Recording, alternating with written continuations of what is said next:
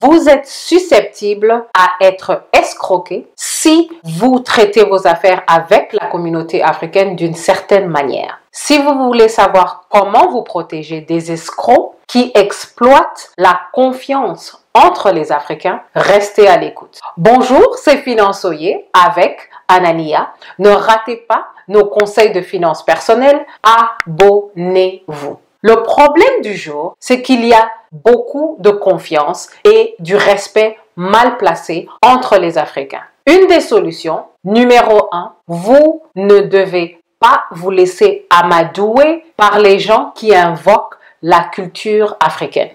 Dans la culture africaine, le respect compte, mais vous devez rester professionnel et faire tout en ordre. Aussi, vous devez connaître les lois qui vous protègent. Vous devez connaître les lois de votre pays, les lois de votre communauté. Et le contrat doit suivre et être soumis à toutes les lois. C'est la seule manière de vous protéger. Ne donnez pas l'argent en disant c'est entre nous les Africains, je peux donner l'argent je peux faire confiance. Non, ça ne marche pas comme ça. Vous ne devez pas donner un seul rond sans contrat fait dans les normes et défendable à la cour. La question du jour est quelle est votre histoire d'escroquerie avec des Africains à qui on a fait trop confiance? J'ai une histoire qui peut tous nous aider. Il y avait une petite sœur qui est partie vivre chez sa grande sœur. Sa sœur lui dit, donne-moi ton argent, je vais le placer et je vais le fructifier pour toi.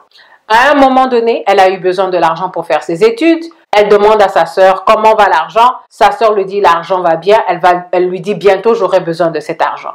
Vous avez deviné ce qui s'est passé.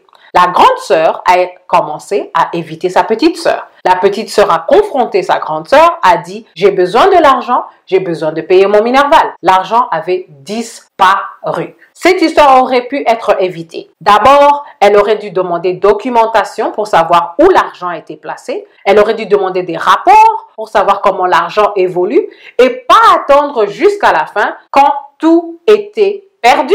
Les transactions financières sont des transactions d'affaires. Vous devez être préparé pour le pire. Et c'est seulement quand vous êtes bien préparé que s'il y a un problème, les choses en fait peuvent se résoudre plus rapidement et plus proprement si vous avez tout fait en ordre et tout est documenté. Merci d'avoir écouté cette édition de Finançoyer et à la prochaine.